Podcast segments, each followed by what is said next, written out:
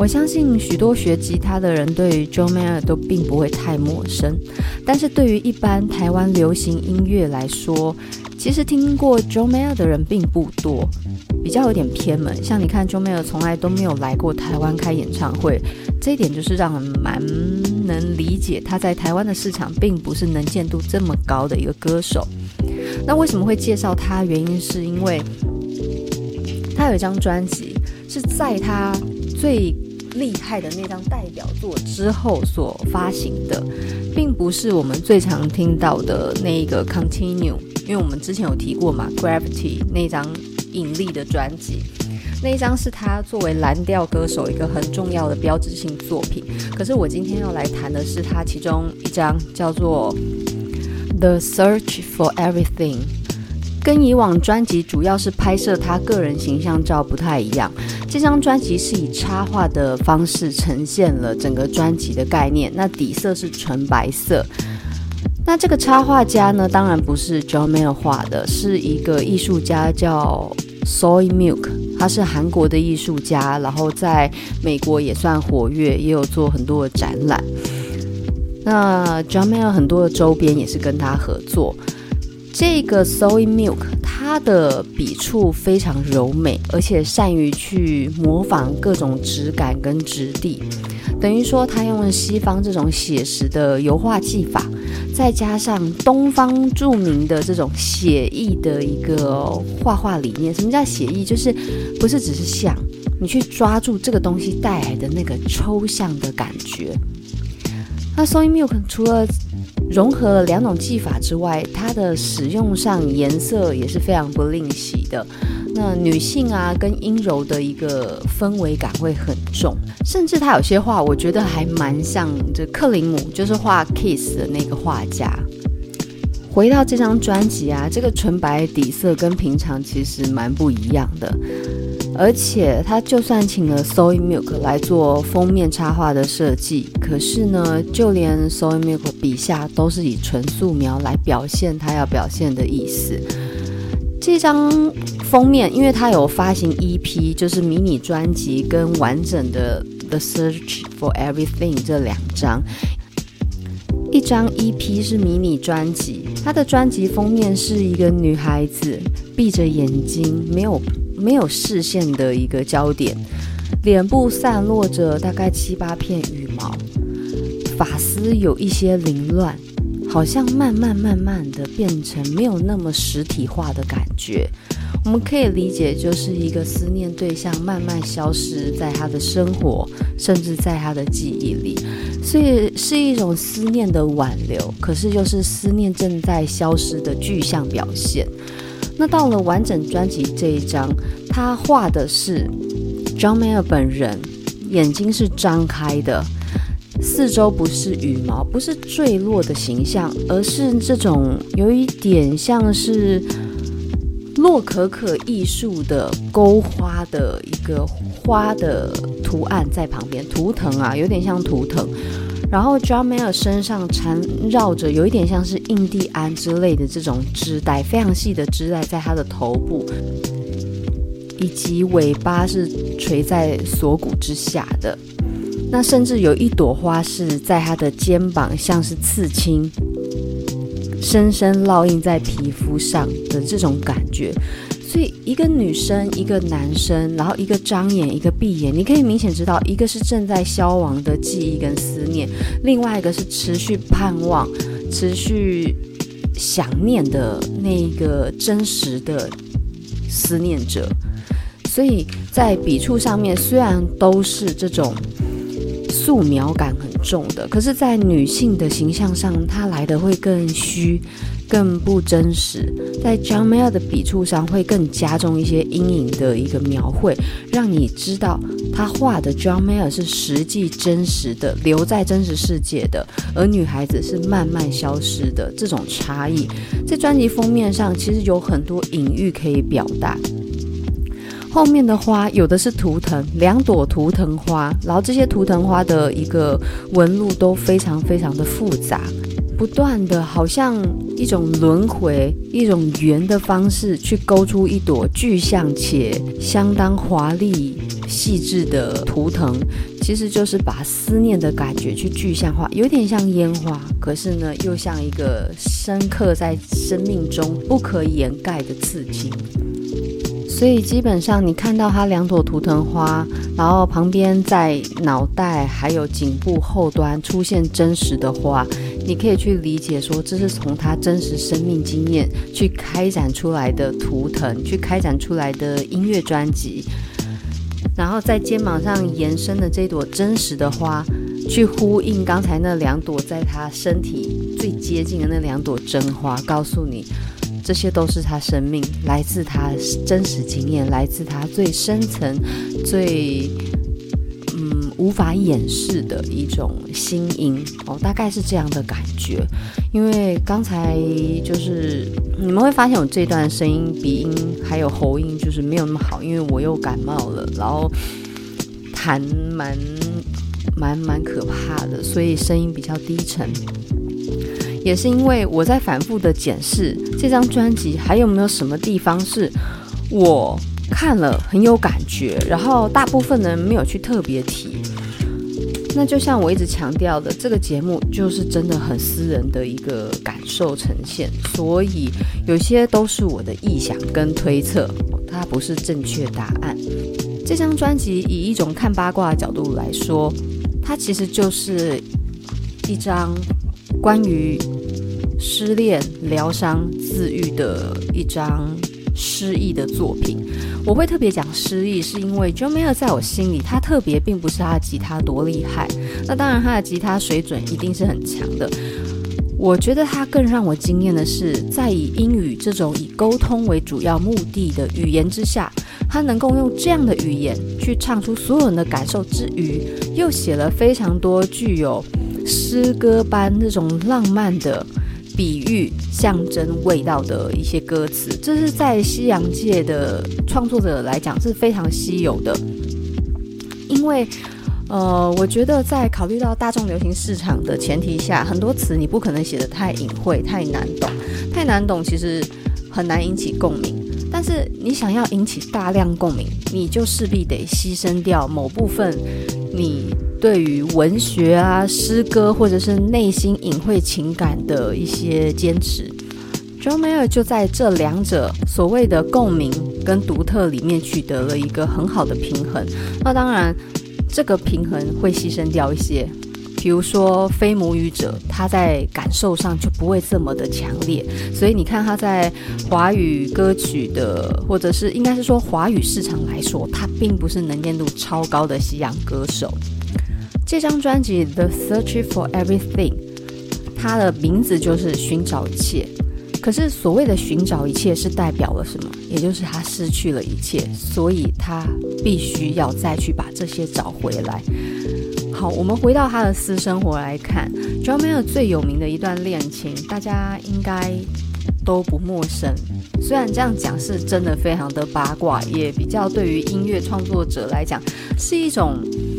我觉得算是某种程度的不好的评价，可是我我并不觉得说这个对于 John Mayer 是一种负能量的影响，主要是在于感情的确是他在创作里面最最最大的能量来源。那他最有名的前女友们，我现在选的是对他来讲最重要，就是 Katy Perry，凯蒂佩瑞。他们从二零一二年相遇交往，然后过程也是非常的高调。可是分分合合数次之后，最终仍然没有办法走在一起。那当然就是双方在对于感情的一个共识是没有达成的。其实 John Mayer 就讲了，他说：“I'm right on time for my career, and I'm running late for my life.” 我在我的职职涯是准时的，是合乎我的预期的，可是我却错过我生命中太多重要的事情了。他讲得很隐晦，你看他连回答都回答得相当的诗意，这是他在口语啊、词还有曲表达上一个非常跟一般流行歌手不一样的地方。曾经有粉丝啊在他的 IG 底下回说：“你长那么帅，为什么还单身？”结果 John Mayer 就回他：“Google me。”也就是说，他自己也知道自己的情史，还有那一些风流韵事实在是太多了。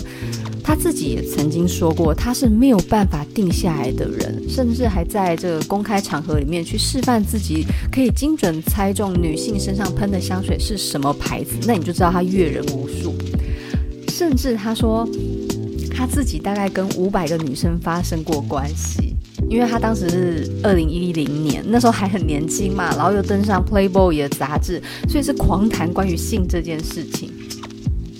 那这件事情就是引发非常大的负面的舆论，因为毕竟你是一个公开的演艺人员，你在很多事情的表达上建议不能太极端，因为有可能会造成粉丝的效仿跟学习。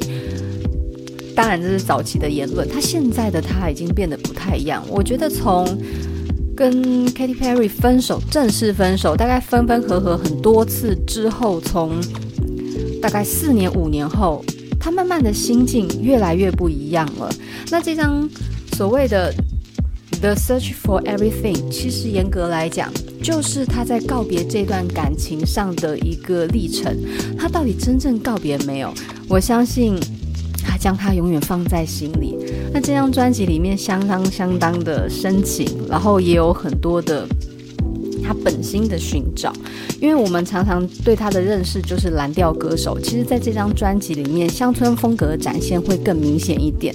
他本身其实是乡村风格比较强烈的大男孩，所以他是一个，我觉得他有点单纯，有点没心机，甚至到有点。就是傻傻的地步，因为有些话就是不适合在公开场合讲，还讲这么开心。不过没关系，他的生活就是他的创作来源，这一点他自己也不会去否认他。那我们打开这张专辑啊，其实它里面总共一二三四五六七八九十十一十一首歌，加上一首中间的一个类似转场的演奏曲。好，第一首《Still Feel Like Your Man》，我依然是你的。从歌名就非常露骨地表达出他对于旧情的放不下。呃，我觉得多少也带有一点宣传的味道，因为其实大家都对名人的私生活相当好奇，所以不管他是不是真情流露，还是单纯是出于宣传考量，因为毕竟现在他围绕在心中最重要的事情就是他对于前任的忘不了，所以他就用这个忘不了来作为他作词作曲的一个灵感。那这首歌其实它是一个比较快节奏的，然后歌词很简单。重复重复的一个旋律，让人朗朗上口。虽然 “Still feel like you man” 这一句话不断的重复，不断的重复，可是它里面还是镶嵌了很多生活细节，多少也有自恋的味道。比如说，房间里最正的妹想跟我认识，我知道，因为她亲口告诉我，她说：“靠过来点，我想好好认识你。”这一段就是一个非常生活的细节对话。然后还有一段，我觉得写的很有趣，他是说：“我把你的洗发精留在浴室，以防你哪天想回来找我却找不到。我知道你大概也在某个地方遇见了谁，但是我不在乎，只要你的东西还放在这里，我就觉得你在我身边。”那么副歌是非常可爱，它就是：“Cause I still feel like a man, still feel like your man, I still feel like。”这首歌有一点歌舞剧的热闹，然后加上它非常华丽的一个背景音乐，会让你觉得它是一个开幕，一个非常华丽天鹅绒的红色垂帘被打开，然后你好像进入到他的内心世界一样的感觉。那这是这首歌给我带来的第一印象。我现在讲都是第一印象，我不会讲得太细，因为讲太细那真的有一点困难，毕竟英文不是我母语，要讲细真的有一点点难度。好，然后再来，在这张专辑进进到第二首时候，这个第二首那时候听了大概五到十遍，我好喜欢这一首。那这首歌我不知道大家如果听到专辑的时候会不会去注意到，这首歌的名字也很潮，它叫做 Emoji of a Wave，表情符号的波澜。你可以显而易见的发现，emoji 这个非常新的名词，当然也不是到多新啦，只是说作为一个使用算很久的语言来说，emoji 是近代的词，它表示的是我们现在在用电脑、手机会产生的一个特殊功能 emoji。那 emoji 呢，它通常除了能够具象表达我们的情绪之外，它多多少少也有敷衍啊，或者是一些心机的，呃，要怎么讲？心机的互动，因为不同的表情符号可以带来不同的印象跟感觉。在作词跟作曲上，我们往往会用最安全的方式去创作。那当你如果要用一个很新潮的概念或者名词放在歌里面的时候，其实多少有点冒险，因为你未必能够让大家都能喜欢跟接受。而且呢，除了新鲜之外，却不突兀。那这首歌它很成功的表达了这个概念，跟这个示范做得相当的好。它的旋律很简单，就是吉他跟人声。然后我那时候在听的时候，其实会听到心痛的原因，我大概跟大家简单的讲一下。那它的曲是表达很简单，前面其实就是一个个人的告解。他说着：“你不用这么努力的去伤害我，我一定会好好想着你，包含我们所相处的一切回忆。”然后最重要的一段，为什么他要用表情符号当做歌名？他说：“你的心是我所有最想要了解的事情，可是呢，那些没有办法里外合一的表情符号却彻底的杀死了我，他伤了我的心。”然后这段这个他伤伤了我的心，我觉得那个旋律好美。他说：“It break my heart。”没有太艰深的词。就是用他低低沉沉的声音去吟唱出他内心完全斩不掉的思念，可是却又充满了痛苦的那种感受。那副歌的时候蛮激情的，可是这个激情却不会让人觉得说很吵。然后给你们大概听一下旋律是怎么样的。Oh honey, oh honey, it's just a way, it's just a way. The way they come, I just hold on, I just hold on。反复出现的 Honey，所以你可以知道他思念那个人对他来讲有多么重要，他有多么想执着下去。可是反复出现的 With，就是他面对每一次的对话，他都没有办法彻底的去掌握他爱的这个人。他觉得这个人离他好远，他没有办法去彻底的拥有他。充分的去爱他，所以那个 wave 跟 honey 一下高一下低，就会让人觉得这首歌真的是一个相当彻底把自己解剖的感觉。就是当时我听到这首歌，我其实啊我很容易哭啦，所以这首歌我在听的时候我就觉得好感人哦，就是怎么会唱出这么心碎的歌曲？它是我的手机铃声，我特别把它设定成我的手机铃声，我爱得要命。那这是第二首，然后第三首歌，它这首歌叫做 Helpless。Helpless 其实相对于前面 Still Feel Like Your Man 一个高潮的思念，跟 Emoji of a Way 一个低沉的想念，这两个一高一低，各表现不同想念的面貌。承接下去的第三首 Happiness，其实这首歌呢也是在讲心碎，可是它从另外的一个角度去表达、去概括想念，不只是这么私密的事情，它也可以非常的。正能量的，非常高能量的去救自己的概念。那这个《Helpless》这首歌啊，它其实是直接在录音室完成的。相对来讲，在乐听上面，它会比较工整一点，因为它就是在一个标准的录音状态下把它录制完成的。那这首歌的歌词，它就是说。If I am helpless, tell me now, tell me now. If I helpless, tell me now, tell me now. 那它这一段会反复出现三到四次，其实就是告诉大家，所有朋友们，如果你看到我快受不了了，快要撑不下去，拜托帮帮我。在失恋啊、疗伤这个过程面，并不只是靠自己而已，外界的资源也很重要。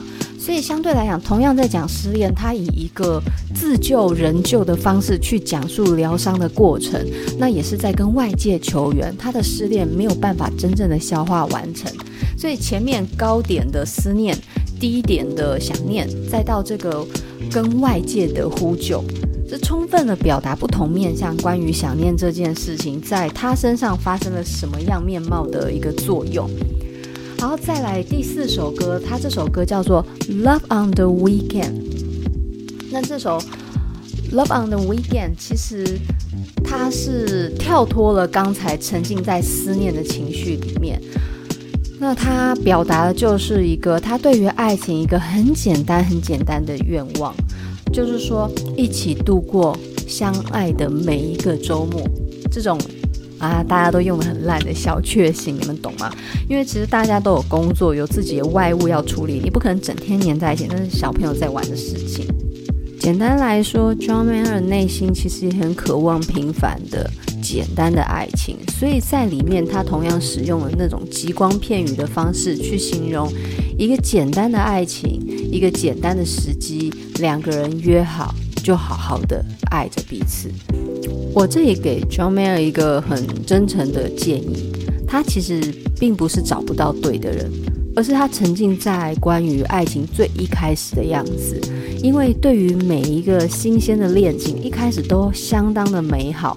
那那个美好是来自于，并不是说对方很完美，而是那个人让你再度爱上你自己。所以你需要的是对你自己够有自信。一个够有自信人，他并不会一直沉浸在不同的爱情里面寻找爱情的甜蜜。如果他很依赖这种疯狂的激情，那就是他对于自我的信心是严重不足的。我相信他花了很多努力去改变自己的外形，精进自己对于音乐的钻研，当然也花很多心思去让自己如何靠近女生，如何一眼就确定这个女生她哈上我，这是他花很多心思去努力的事情。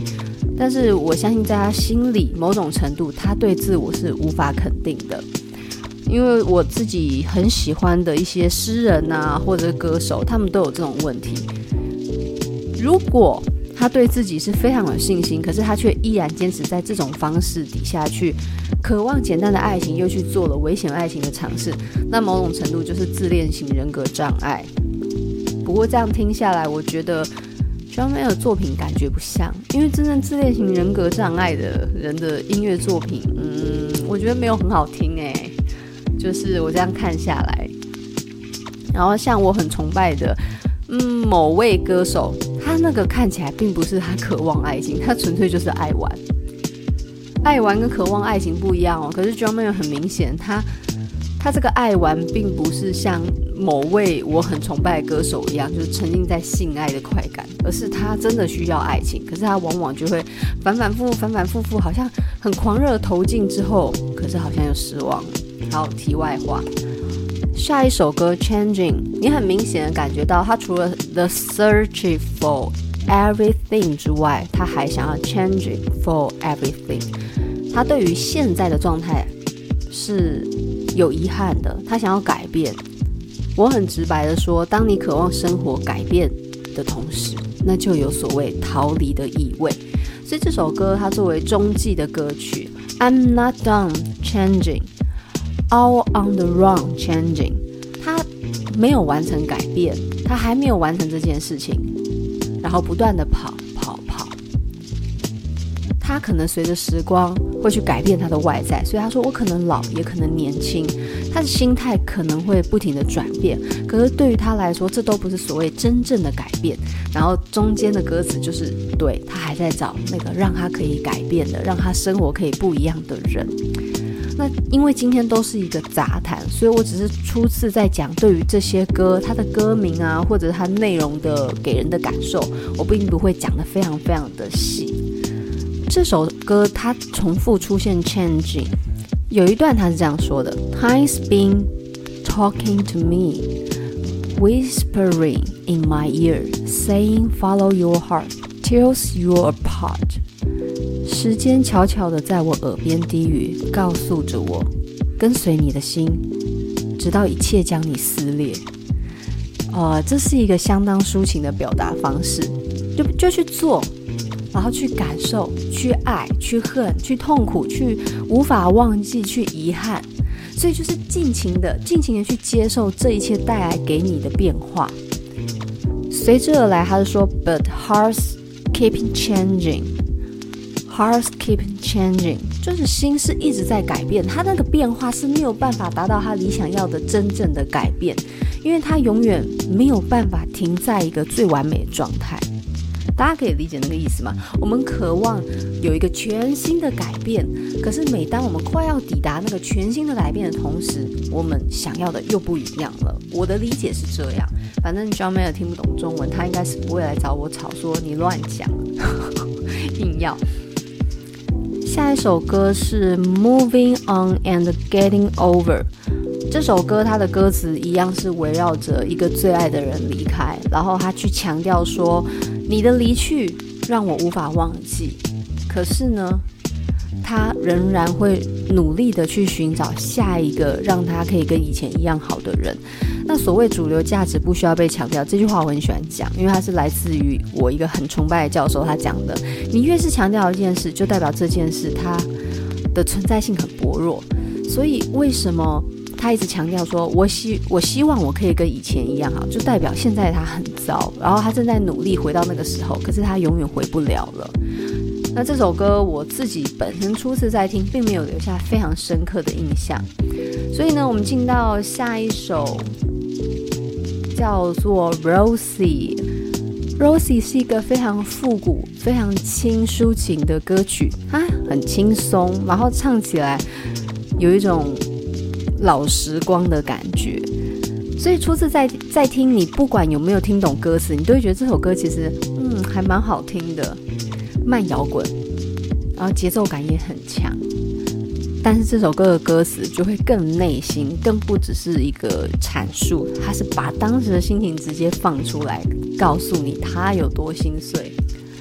不过这首歌我觉得好难唱，虽然旋律很简单，可是这个歌词因为发音，你们知道不会英文的人通常都怎么发音吗？就是一个一个发音，不会连音，所以如果在唱歌的话，就很容易歌词的音节太多跟不上旋律，所以我用哼的。它开头是 Rosie，嗯，Used to be Rosie。是一个非常那个哒哒哒哒哒哒哒，然后接下来就是他很经典，用生活琐事去带领出这首歌属于他个人回忆的一个很强的标志性的表现。它里面有一段说：“难道你无法感受到那份真切的爱吗？”Don't you know my love is true？然后下一段：“Bellado at lo siento, see I learned rose were for you。”那这一段可爱的点是在他说他用西班牙的“对不起”跟“抱歉”，然后下句接说：“你看，我为了你学西班牙文，我为了你学了这些词。”哎。就是他为了道歉，然后故意去学这些，可能他的前女友是有西班牙裔的一个背景，或者是说他的家人会讲西班牙，或者他本身对于西班牙文有兴趣，故意用这些生活琐事去表达他学会了这些事情，而不只是在传统情歌上面只会说对不起啊，我爱你啦，原谅我，他用这种事情来表达他的歉意，所以是相当可爱的。这首歌，嗯，讲起来就是这样，可是听起来很有意思。这是当时我除了《Emoji of Wave》之后第二首不断轮播的《Rosie》。这张专辑看起来就是把自己失恋的事情写得很可爱、很伤感，但是最终这张《The Search for Everything》它到底 search 到什么？我们就要回到最后一首了。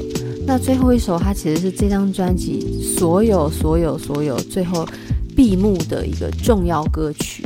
然后你也会发现这首歌它的旋律很简单，开头就是 John Mayer 的口哨声，接着就是 John Mayer 的歌声搭配非常干净的钢琴伴奏。主要的旋律其实就只有一个重点，大概是这样唱的：Granny Band and Dinosaurs。very many meteors. It all went over trainedly. But you go live forever in me.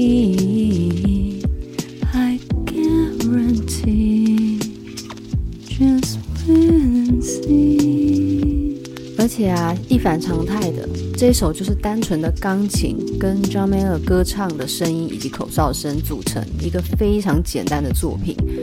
那一个很会弹吉他人，他为什么要选择钢琴？这就要回到 John Mayer 在表现音乐的一种特色，他喜欢用吉他说话，但是他在这首歌里面，他决定自己说话，而不让吉他说了，因为。他要用最真实的、最靠近自己的方式，就是自己的声音唱出这首歌给他自己，还有他很爱却早已离开的人。在歌词的建构上，时间跨度拉得很大，多大呢？不是从一开始相遇，而是直接从当初地球冰河时期前陨石打下来，一切都落入悲剧的那个感觉。所以对他来讲，这一次的分离跟分手。就跟再一次进入冰河时期一样，他的心彻底冰封。可是不变的是，他会永远的活在他的心中，好像一个记忆化石一样。所以他的开头啊，他就讲：And great big bang and the dinosaur, fiery rainy meteors. It's all ends unfortunately, but you gonna live forever in me. I Gravity, just wait and see。宇宙最一开始的起点，还有恐龙所存在的那个时候，一直来到了坠落着并且燃烧的陨石。这一切都是如此不幸的结局。可是，在这些对我来讲，你的离去跟这些事情一样悲惨的同时，我答应你。也答应我自己，你会永远的活在我的心里。相信我，这一切都是真的，我也会做得到的。这是他的开头，他的开头把重点讲出来了。哎，不行哎，这首歌我不能讲太细哎，整个感觉来了。我觉得我要独立做一集，不然会浪费这首非常美好的歌。那这首歌其实它从头到尾旋律都是很平和的，越是平和的一个旋律，它越能去凸显出他想说的一个感情最丰厚的层次。我觉得啦，这张专辑你们再听，可以直接从最后一首倒着回去听，那个是很不一样的，有点像是你知道在考古吗？考古化石不是考古都会有那个土壤一层一层一层吗？你可以先从最后的结局开始听，然后慢慢慢慢慢慢的回到什么侏罗纪、白垩纪啊，然后一路看到最起源的样子。这张专辑《The Search for Everything》它基本上就是一个 John Mayer 的考古土层的一个分层。先听这首歌吧。如果你对于他没有那么了解，你也不需要了解他，因为这是一张非典型的 John Mayer，没有这么的激情亢奋。因为 John Mayer 他用吉他在表现歌曲的感情上，有时候会很很嗨，然后话很多，很话痨的吉他，他会一直这边噔。然后延音，然后这边弹弹弹弹弹，然后你感觉那个吉他一直在唱歌的感觉。那这首歌沉淀的一个特质会比之前来的更多。如果思念是一块千层蛋糕，在音乐上又是怎么样的表现？去试着听看看吧。我相信你们对于这张专辑是不会失望的。